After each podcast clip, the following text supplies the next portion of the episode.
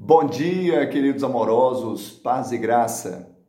Irmãos, reparai, pois, na vossa vocação, visto que não foram chamados muitos sábios segundo a carne, nem muitos poderosos, nem muitos de nobre nascimento. 1 Coríntios capítulo 1, verso 26.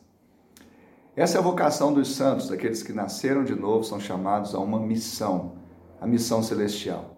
E eu fico muito empolgado com esse RH de Deus, porque ele não escolheu esse tipo de pessoa, ou muitos que se enquadram assim. Ao contrário, escolheu as coisas loucas, aquelas coisas humildes, fracas e as que nada são para aniquilar aquelas que são, ou seja, para que ninguém se glorie na presença dele. O mais importante na missão não é o missionário, mas é ela em si, aquilo que nasce no coração de Deus e é comunicado conosco para cumprir aquilo que está no coração do Pai. Que você cumpra a sua missão para o louvor da glória de Deus.